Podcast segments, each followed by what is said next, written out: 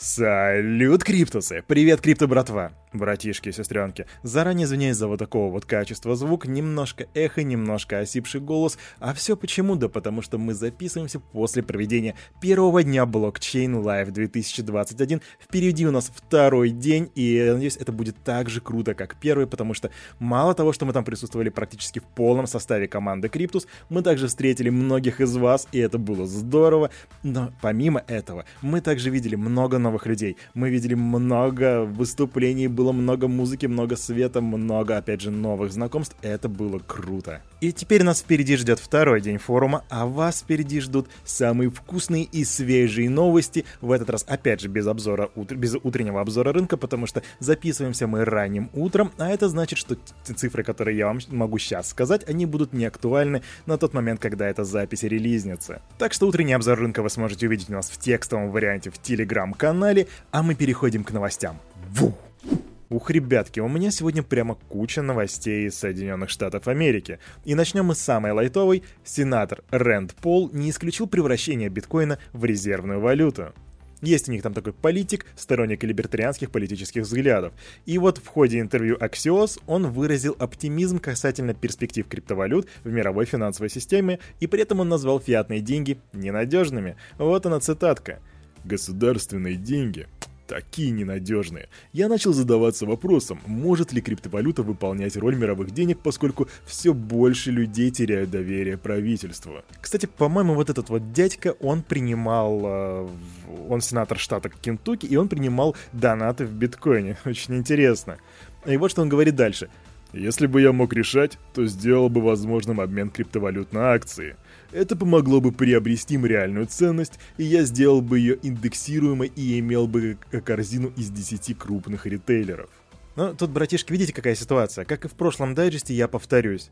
Слова, слова, слова. По сути, это просто ничего не значит, и когда политик говорит что-то подобное, он может просто зарабатывать политические очки у, допустим, у электората в виде молодежи. Это вполне нормальная история, это природа человека, так что здесь все хорошо. Просто не стоит к этому относиться серьезно, пока мы не увидим реальную инициативу, пока мы не увидим цифр или что-то в этом роде. Вот примерно таких же движений, как у президента Сальвадора человек слова, сказал, сделал, все, биткоин здесь, биткоин, мы платим биткоином, мы используем майнеры, мы используем вулканы, чтобы майнить, так что все, это мое слово. Все мы знаем, что на прошлой неделе случилось мега важное событие в истории крипты. Это с фьючерсный ETF на биткоин был одобрен SEC, и теперь он торгуется на Чикагской фондовой бирже. Все круто. Но помимо этого я говорил, что было бы очень интересно увидеть спотовый ETF на биткоин. И вот как ответ на мой вопрос появляется мнение по этому поводу от главы SEC Гэри Генслера. Да, Гэри, я не дам твоей крипте пройти Генслера. Он заявляет, что криптоиндустрия еще не вошла, не вошла в область под полномочия по защите инвесторов, что в свою очередь делает участников уязвимыми для мошенничества и манипуляций на рынках. Как будто мы услышали что-то новое. Come on. Без защитных мер криптовалютный рынок фактически является диким западом, так сказал Гэри Генслер. Ну, что тут могу сказать? Я бы хотел увидеть спотовый ETF, потому что его цена на самом деле будет, и вообще, в принципе, этот продукт более реалистичный и более коррелируется э, с биткоином, нежели фьючерсный ETF. Но Гэри Генслер видит все по-своему, так что да, нам придется только ждать и смотреть. И так, подожди, подожди. Подожди, еще про Гэри, про Гэри Генслера мы не все рассказали. Спасибо. Итак, а, помимо этого, SEC у нас также займется регулированием стейблкоинов в США. Это даже не то, чтобы на самом деле прям новости утверждения, потому что это пока что предложение, которое содержится в докладе, который представил PWG. Что такое PWG? Это рабочая группа по финансовым рынкам при президенте США. Да, не последняя инстанция, между прочим. Также некоторые источники сообщают, что на расширение полномочий вот до такой вот степени настаивал, собственно, сам Гэри Генслер. Для индустрии это станет, конечно же, плохой новостью, поскольку большинство участников считают почему-то, что СЭК нарушает баланс между поддержкой инноваций и защитой потребителей. Поправки ясно дают понять, что власти будут играть активную роль регулирования стейблкоинов, в то время как долгосрочные меры находятся в разработке, так отметили журналисты. Да, на самом деле, к каждому действию Гэри Генслера можно относиться по-разному, но я вам напомню, и Я очень рекомендую смотреть наши курсы MIT, переводы MIT с Гэри Генслером, потому что то, что, о, чем, о чем этот дядька рассказывает, это позволяет вам понять, как думают регуляторы. А этот человек прошел через очень много, и он прекрасно дает себе отчет, что инновации нужны, но просто так на рынок их пускать нельзя, потому что это может привести просто к кошмару. Это может действительно быть очень страшная вещь. А у нас тут новости криптобирж. А инвестор потребовал от Binance 140 лямов баксов компенсации. Неизвестный, неназванный инвестор из Европы инициировал разбирательство против криптовалютной биржи Binance в соответствии с регламентом Международной торговой палаты, она же ICC. То, собственно, ситуация какая? Инвестор потребовал компенсацию в размере 140 миллионов долларов из-за несправедливой ликвидации средств биржи в ноябре 2020 года. Процесс уже запущен в Швейцарии после нескольких месяцев переговоров. И, собственно, по данным СМИ, претензия касается автоматизированной системы ликвидации Binance. Она якобы вынудила инвестора продать большой объем криптовалюты в ущерб себе, а биржа при этом допустила конфликт интересов.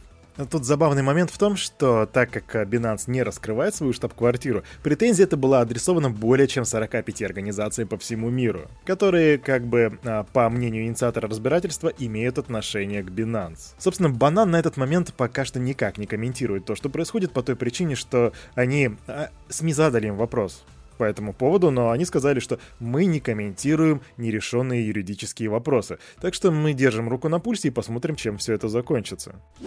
Квик новость, друзья. Приток средств в продукты на основе цифровых активов с 16 по 22 октября, 6 дней, составил максимальный в истории 1,47 ярдов баксов. При том, что с начала года в целом эта сумма составляет 8 миллиардов. То есть вот эта вот часть 1,47, это получается там сколько? 1 девятая, если не ошибаюсь, это только за 6 дней. Представьте себе. Эти данные я нашел в отчете от CoinShares. Предыдущий рекорд, кстати, был 670 миллионов, и он был зафиксирован в феврале.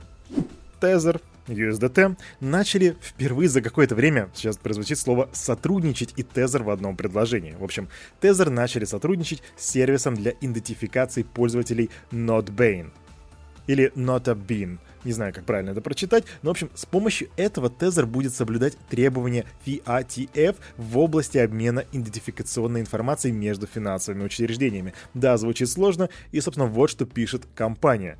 Тезер будет тестировать решение NotBane для борьбы с отмыванием денег и преступностью при осуществлении трансграничных переводов забавно, потому что мы совсем недавно постили новость о том, что Тезер вообще не идет ни на какие контакты, никак не комментирует свои действия, никакие данные не раскрывает, а тут вот такое вот откровение, считайте. Очень интересно. И опять же, мы будем за этим следить, потому что новость пока не имеет никакого логического продолжения, но мы следим и обязательно вам скажем, чем же все это кончится. Майнинговая компания Iris Energy планирует выйти на IPO и привлечь 100 миллионов, всего лишь скромные 100 миллионов баксов.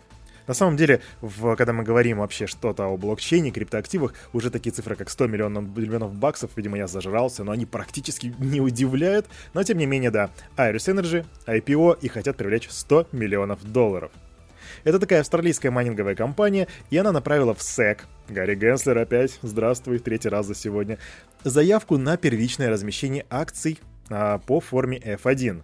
Такой тип заявки должны подавать иностранные эмитенты, и согласно документу, Average Energy планирует провести листинг на фондовой бирже NASDAQ под тикером IREN, как красиво звучит IREN, и привлечь 100 миллионов долларов.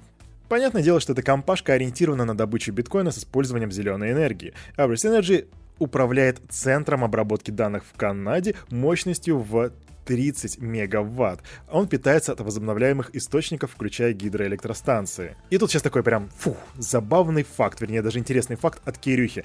Вы знаете, что гидроэлектростанции по факту не являются в некоторых странах зеленой энергетикой? Если вы знаете, то, то не пишите почему, дайте ответить тем, кто не знает. Ребята, ваши догадки в Телеграм в комментарии, пожалуйста. Собственно, а, вот что написано в проспекте. Мы добываем биткоины с 2019 года. Мы ликвидируем все добытые монеты, поэтому на 30 сентября 2021 года на нашем балансе нет биткоинов. Так говорится в проспекте.